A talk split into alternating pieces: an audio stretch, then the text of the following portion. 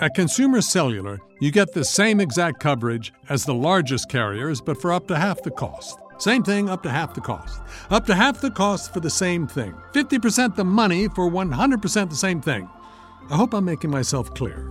Consumer Cellular. When freedom calls, we're here to answer. Call us at 1 888 freedom. Half the cost savings based on cost of consumer cellular single line 5 gigabyte data plan with unlimited talk and text compared to lowest cost single line postpaid unlimited talk, text, and data plan offered by T Mobile and Verizon May 2023.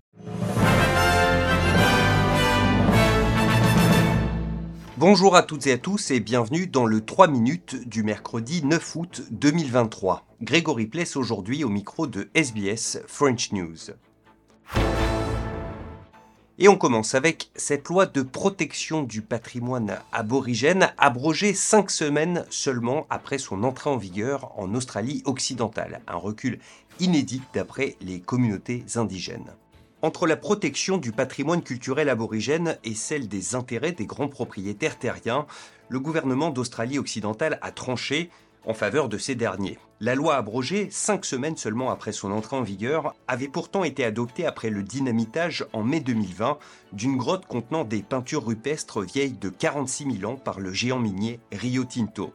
Roger Cook, le travailliste dirigeant cet État australien, a expliqué que ce texte était trop compliqué et qu'il imposait un fardeau injuste sur les propriétaires terriens en les contraignant à effectuer des fouilles archéologiques sur leur terrain.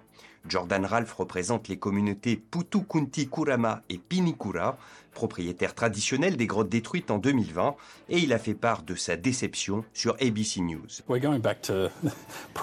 Nous revenons à une préexistence au droit à la rétrocession des terres qui n'a jamais été adapté et qui favorise le business plutôt que le patrimoine et les peuples aborigènes. C'est donc clairement un pas en arrière. Roger Cook a assuré qu'il ferait tout son possible pour éviter qu'un nouvel incident comme celui de la grotte des gorges de Jukan se reproduise, mais plutôt qu'une protection garantie par la loi, les aborigènes devront se contenter d'une simple promesse. Les membres de l'organisation du traité de coopération amazonienne sont réunis depuis hier au Brésil Bolivie, Colombie, Guyana, Pérou, Venezuela, Équateur et Suriname, tous rassemblés autour du président Lula. Ils ont signé hier une déclaration commune contre la déforestation, mais la France, pourtant concernée à travers la Guyane française, n'est représentée que par l'ambassadrice de France au Brésil, un service minimum dénoncé par la gauche à Paris. Et on reste en France où le Conseil d'État doit se prononcer cette semaine sur la dissolution du mouvement des soulèvements de la Terre. Ce collectif écologiste, habitué des actions coup de poing, avait été dissous par le ministre de l'Intérieur Gérald Darmanin. Le Conseil d'État va se prononcer d'abord sur la forme, le fond sera lui abordé plus tard. Éric Chorin pour RFI. C'est une première étape, ce référé suspension, parce que la décision qui va être prise sera de toute façon provisoire.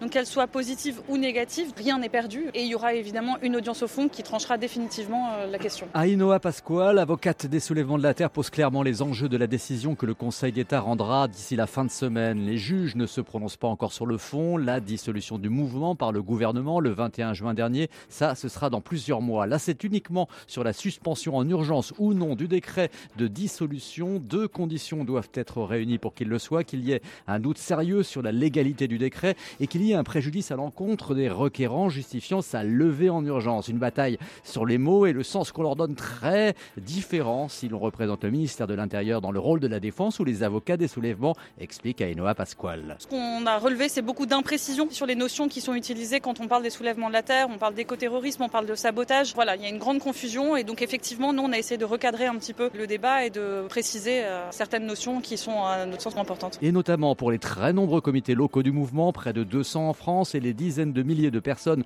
se revendiquant des soulèvements de la terre et qui craignent d'être poursuivis à ce titre.